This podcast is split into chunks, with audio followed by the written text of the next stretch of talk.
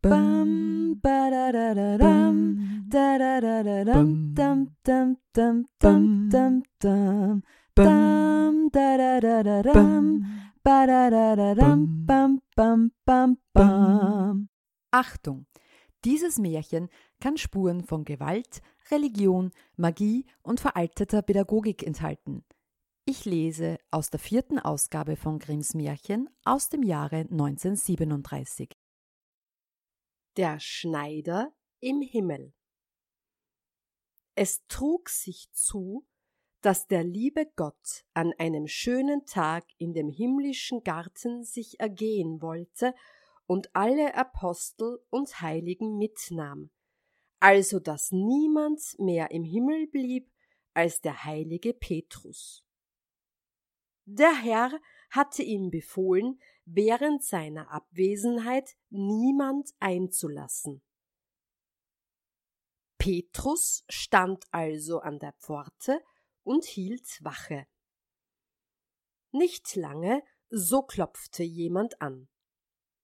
Petrus fragte, wer da wäre und was er wollte. Ich bin ein armer, ehrlicher Schneider, antwortete eine feine Stimme der um Einlass bittet. Ja, ehrlich, sagte Petrus, wie der Dieb am Galgen, du hast lange Finger gemacht und den Leuten das Tuch abgezwickt. Du kommst nicht in den Himmel, der Herr hat mir verboten, solange er draußen wäre, irgendjemand einzulassen. Seid doch barmherzig, rief der Schneider, Kleine Flicklappen, die von selbst vom Tisch herabfallen, sind nicht gestohlen und nicht der Rede wert. Seht, ich hinke und habe von dem Weg daher Blasen an den Füßen. Ich kann unmöglich wieder umkehren. Lasst mich nur hinein. Ich will alle schlechte Arbeit tun. Ich will die Kinder tragen, die Windeln waschen, die Bänke darauf sie gespielt haben, säubern und abwischen und ihre zerrissenen Kleider flicken. Der heilige Petrus ließ sich aus Mitleiden bewegen und öffnete dem lahmen Schneider die Himmelspforte so weit, dass er mit seinem dürren Leib hineinschlüpfen konnte. Er musste sich in einen Winkel hinter die Türe setzen und sollte sich da still und ruhig verhalten, damit ihn der Herr, wenn er zurückkäme, nichts bemerkte und zornig würde. Der Schneider gehorchte. Als aber der heilige Petrus einmal zur Türe hinaustrat, stand er auf, ging voll Neugierde in allen Winkeln des Himmels herum und besah sich die Gelegenheit. Endlich kam er zu einem Platz. Da standen viele schöne und köstliche Stühle, und in der Mitte ein ganz goldener Sessel, der mit glänzenden Edelsteinen besetzt war.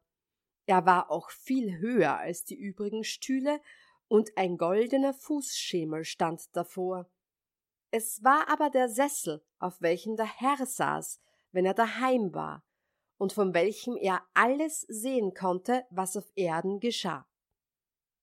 Der Schneider stand still und sah den Sessel eine gute Weile an, denn er gefiel ihm besser als alles andere.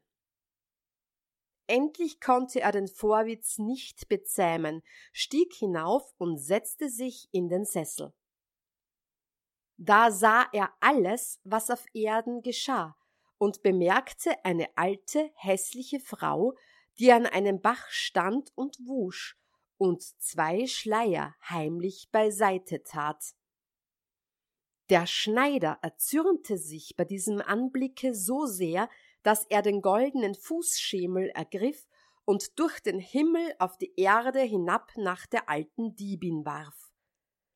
Da er aber den Schemel nicht wieder heraufholen konnte, so schlich er sich sachte aus dem Sessel weg, setzte sich an seinen Platz hinter die Türe und tat, als ob er kein Wasser getrübt hätte. Als der Herr und Meister mit dem himmlischen Gefolge wieder zurückkam, ward er zwar den Schneider hinter der Türe nicht gewahr, Als er sich aber auf seinen Sessel setzte, mangelte der Schemel. Er fragte den heiligen Petrus, wo der Schemel hingekommen wäre. Der wusste es nicht. Da fragte er weiter, ob er jemand hereingelassen hätte. Ich weiß niemand, antwortete Petrus, der da gewesen wäre, als ein lahmer Schneider, der noch hinter der Türe sitzt. Da ließ der Herr den Schneider vor sich treten und fragte ihn, ob er den Schemel weggenommen und wo er ihn hingetan hätte. O Herr, antwortete der Schneider freudig, ich habe ihn im Zorne hinab auf die Erde nach einem alten Weibe geworfen, das ich bei der Wäsche zwei Schleier stehlen sah. O du Schalk, sprach der Herr, wollt ich richten, wie du richtest, wie meinst du, dass es dir schon längst ergangen wäre? Ich hätte schon lange keine Stühle, Bänke, Sessel, ja keine Ofengabel mehr hier gehabt, sondern alles nach den Sündern hinabgeworfen. Fortan kannst du nicht mehr im Himmel bleiben, sondern musst wieder hinaus vor das Tor. Da sieh zu, wo du hinkommst. Hier soll niemand strafen, denn ich allein der Herr.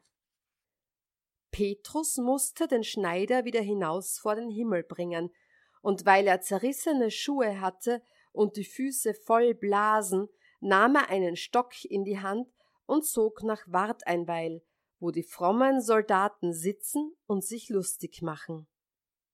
Bam, ba da da da dam, da da da da dam, dam dam dam dam dam dam, dam da da da da